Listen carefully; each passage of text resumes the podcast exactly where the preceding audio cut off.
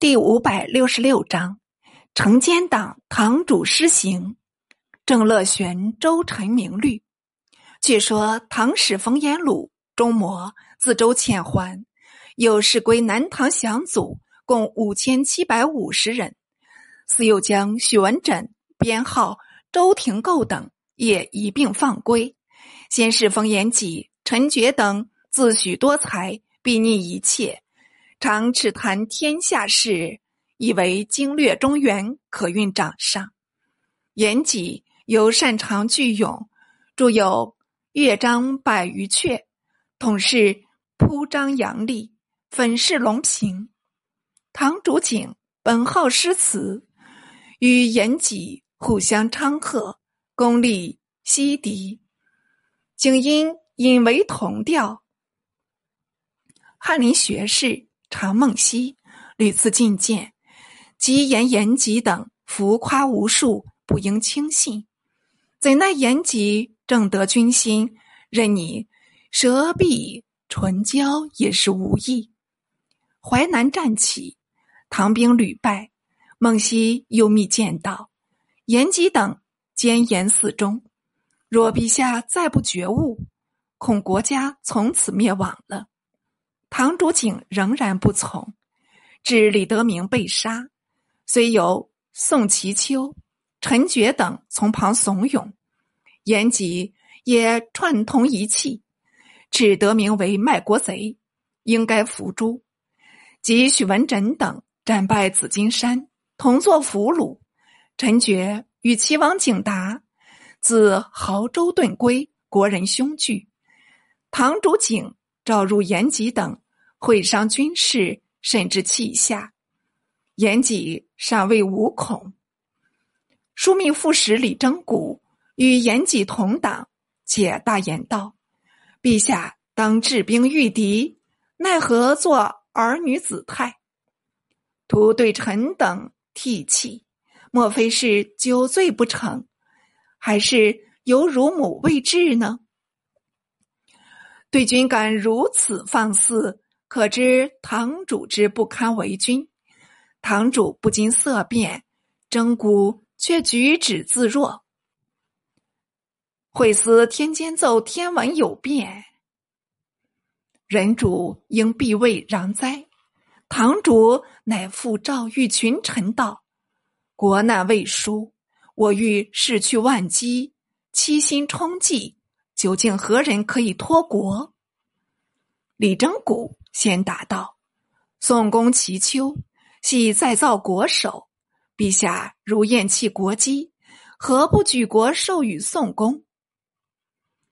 陈觉亦从旁插嘴道：“陛下身居晋中，国事皆委任宋公先行后闻，臣等可随时入室。”与陛下同谈侍老了。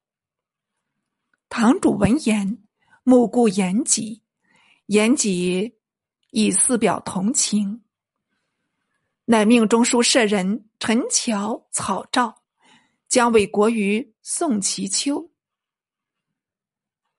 乔四群臣退后，独持入草诏，造息密臣道：“宗社重大。”怎可假人？今陛下若属此诏，从此百官朝请，皆归其丘。此地一民，俱非己有。就使陛下甘心淡泊，托喜万乘，独不念列祖创业如何艰难？难道可一朝委弃吗？古有其绰齿。赵李对，皆战国时人，今有让皇，且为陛下所亲见，抚今思昔，能不寒心？臣恐大权一去，求为田舍翁，且不可得了。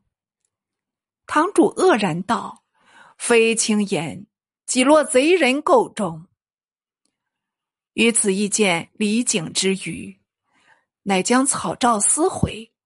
引乔入见皇后中氏，及太子弘济，且止语道：“这是我国忠臣，他日国家急难，汝母子可托付大事，我虽死无遗恨了。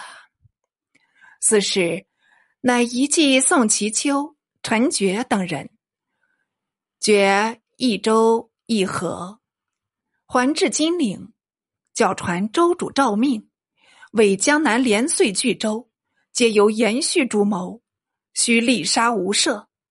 续为故相严可求子，上唐列祖李变女，性颇持正，不入宋党。堂主命为门下侍郎兼同情张氏，觉与婿有贤，因借此构陷。堂主已有三分明白，不忍杀婿，但罢为少妇。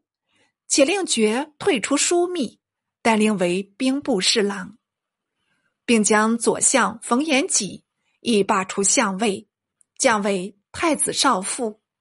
处枢密副使李征古，令为晋王景随傅翠。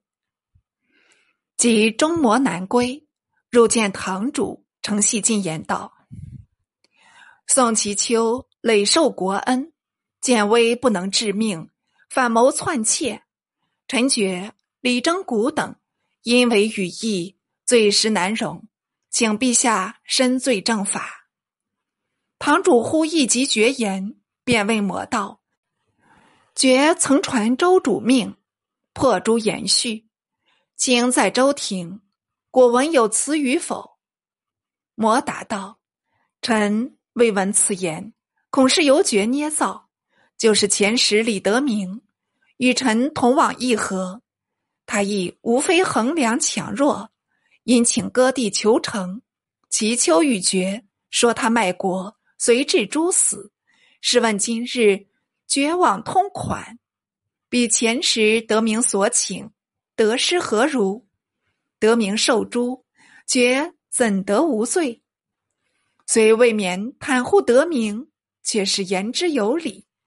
堂主沉吟多时，乃与魔道：“究竟周主欲诛延续否？”魔又道：“臣为周主，必无此言。如若不信，臣可至周庭问明。”堂主点首，因令魔在机表入周，略言九句王师，皆由臣昏语所致，延续无语。请加恩宽宥。周主览表，不禁惊诧道：“朕何曾玉珠延续？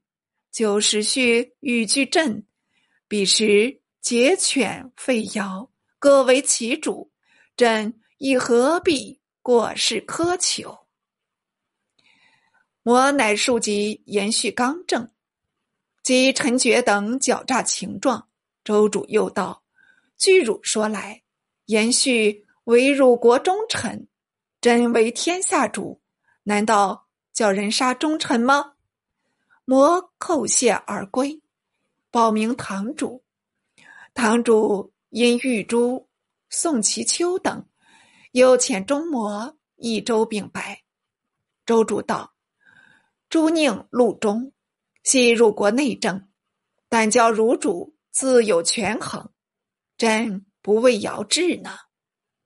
摩吉兼程缓报，堂主乃命枢密使殷崇义草诏成奸，隶属宋其秋、陈觉、李征古罪恶，放其秋还九华山，折爵为国子博士，安置饶州，夺征古关，留戍洪州，绝与征古往往出都。途中复接堂主敕书，赐令自尽。南唐五鬼，陈觉为首，还有魏岑、查文辉已病死。此外，只剩二冯。